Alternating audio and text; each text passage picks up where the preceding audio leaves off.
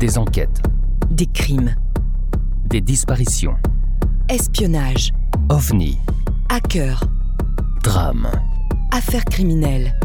braquages, Des histoires incroyables qui nous passionnent. qui dépassent notre imagination. Pour vous tenir en haleine et vous donner froid dans le dos, Nous allons découvrir ensemble les parties les plus sombres de l'être humain, les parties les plus cachées des êtres qui peuvent être nos voisins, nos amis. Des membres de notre famille. Ou des personnes que nous croisons tous les jours. Nous allons essayer de comprendre pourquoi tout a basculé dans leur vie, Et quand sont-ils devenus des meurtriers? Alors détendez-vous Posez votre casque sur vos oreilles ou montez le son de votre radio. et embarquez avec nous. Entrons dans la noirceur des âmes en perdition, avec Sombre histoire. les histoires sombres.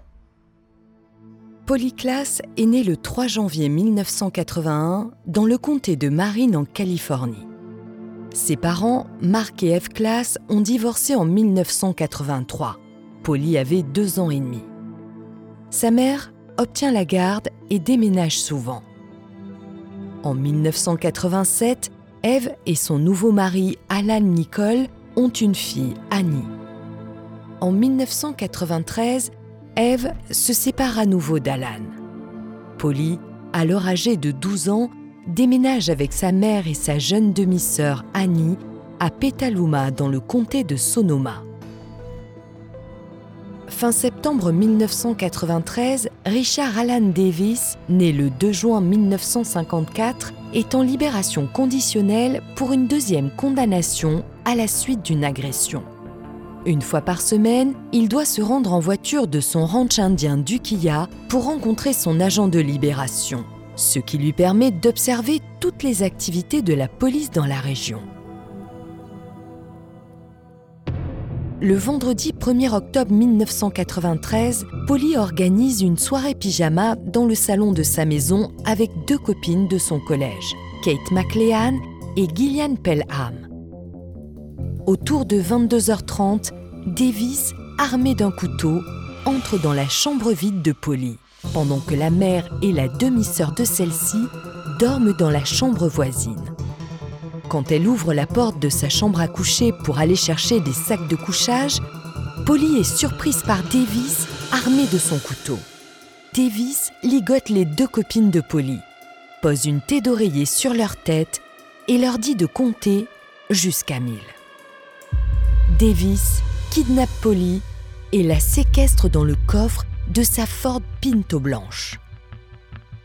Davis remonte l'US Route 101 vers Ukiah.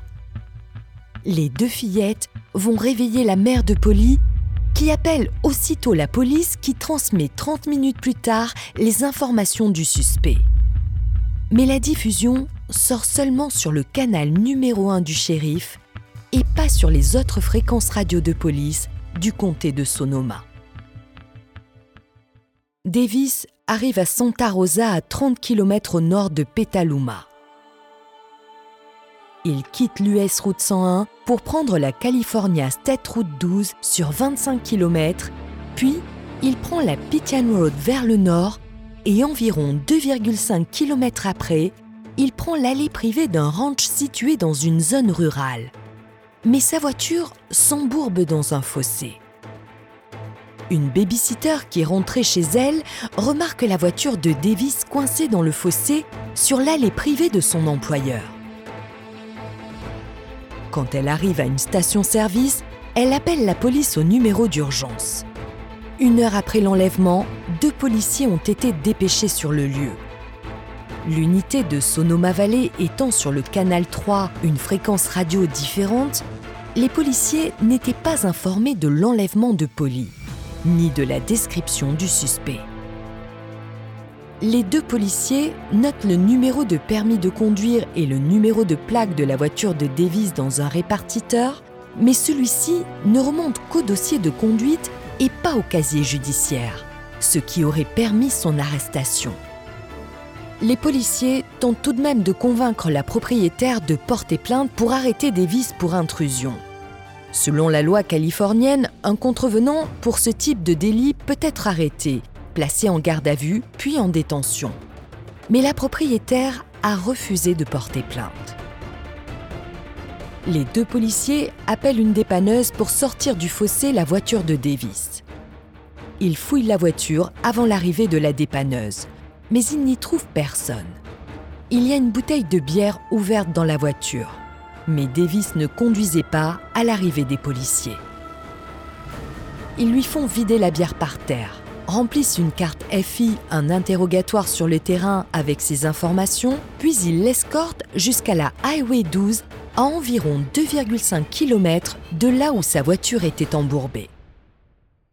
Davis a vraisemblablement tué Polly et caché son corps dans les broussailles épaisses sur la colline surplombant le lieu où sa voiture était coincée avant l'arrivée des deux policiers. Davis était à bout de souffle, hors d'haleine. Sa transpiration était abondante alors que la nuit était froide, et il avait des feuilles et des brindilles dans les cheveux.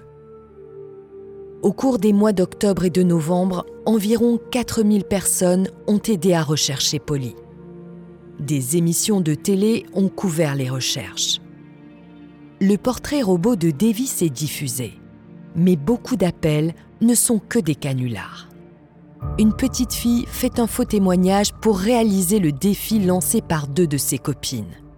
Une femme contacte le FBI pour dire que Polly risquait d'être tuée lors du festival satanique d'Halloween au Bohemian Club. Le vendredi 15 octobre 1993, l'actrice Winona Ryder, qui a vécu aussi à Petaluma, propose 200 000 dollars pour toute information permettant de retrouver Polly.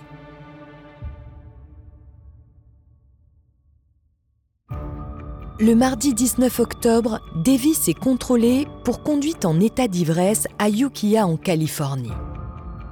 Le dimanche 28 novembre 1993, après que des bûcherons aient partiellement coupé des arbres, la propriétaire a inspecté sa propriété. Elle a trouvé une paire de jambières de danse déchirées pouvant être reliées à l'enlèvement. Celle-ci a été mise en correspondance par le laboratoire d'analyse criminelle du FBI à l'autre partie de jambières qui ont été considérées comme des preuves dans la nuit de l'enlèvement. La propriétaire a appelé le département du shérif pour signaler sa trouvaille et les policiers et les enquêteurs de scène de crime ont été dépêchés. Davis a été identifié parce que les deux policiers avaient rempli la carte FI. L'empreinte de Davis a été retrouvée sur les lieux de l'enlèvement. Mais les autorités ont été incapables de la faire correspondre à ces empreintes, en raison de la mauvaise qualité de celle-ci.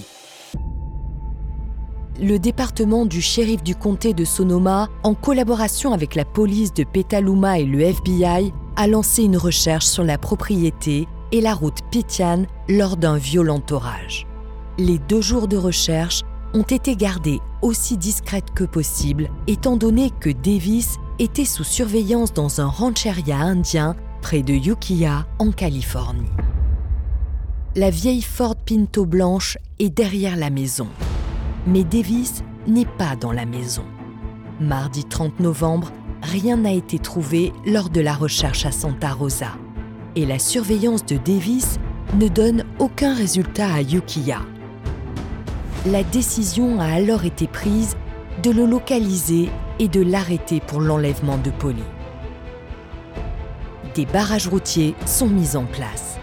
Davis est arrêté à un barrage sur la réserve indienne de Coyote Valley au nord de Ukiah. La police arrête Davis pour violation de libération conditionnelle et un policier le reconnaît à partir du portrait robot. Davis ne dit rien savoir sur Polly. Il dément d'être entré dans la chambre de Polly. Le vendredi 3 décembre, la police et le FBI annoncent que l'empreinte de la pomme trouvée sur le mur de la chambre de Polly correspond à celle de Davis. Une recherche massive pour trouver Polly à l'est de Santa Rosa est lancée. Le département du shérif du comté de Sonoma était assisté par plus de 500 personnes de 24 agences. L'effort d'aide mutuelle a été coordonné par le Bureau d'État de Californie des services d'urgence, des équipes de scènes de crime du FBI et de nombreux autres organismes fédéraux.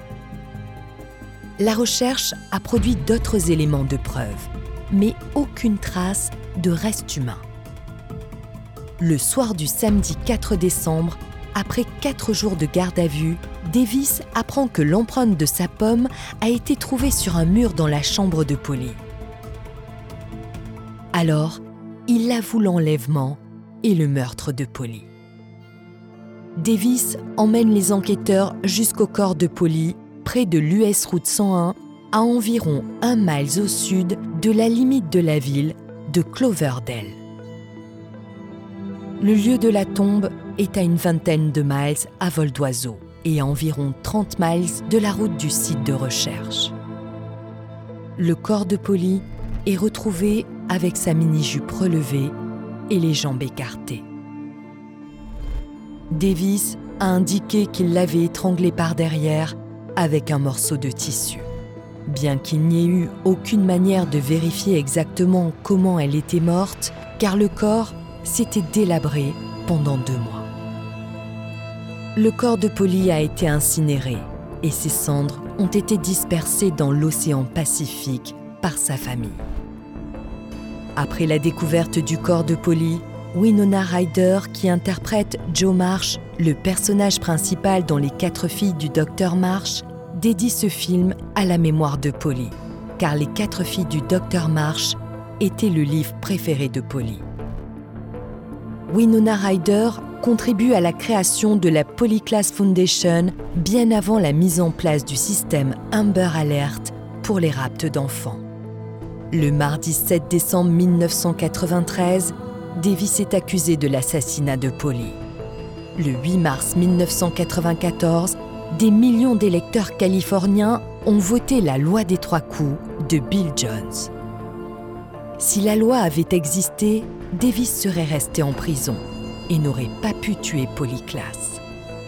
L'objectif de la loi est d'emprisonner de façon permanente tout malfrat ayant commis trois délits avec ou sans violence. Depuis, le système radio des shérifs a été amélioré et les bulletins d'alerte de l'APB sont maintenant diffusés sur tous les canaux de la police grâce au système centralisé de répartition du 911. Le 18 juin 1996, à San José en Californie, la Cour supérieure reconnaît Davis coupable du meurtre de Polly. Le 5 août 1996, après quatre jours de délibération, le jury de la Cour supérieure de San José, composé de six hommes et de six femmes, condamne Davis à la peine de mort par injection létale. Le 26 septembre 1996, Thomas C. Hastings, juge de la Cour supérieure du comté de Santa Clara, a procédé à sa condamnation formelle à la peine de mort pour assassinat au premier degré et quatre circonstances particulières. Vol, cambriolage, kidnapping et viol sur un enfant de 12 ans.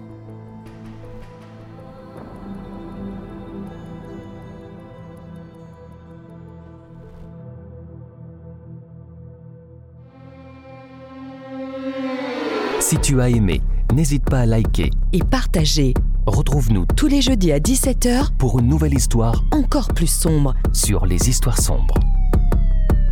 Pour ne rien manquer, Abonne-toi sur notre page Facebook Twitter, Instagram, ou sur notre site internet. Soutiens la production de nos épisodes. sur Tipeee ou Patreon Tragiprod te remercie pour ton écoute. et ton engagement. Une coproduction Valérie Marinelli Et Aurélien Nancel, pour Sombre Histoire. les histoires sombres.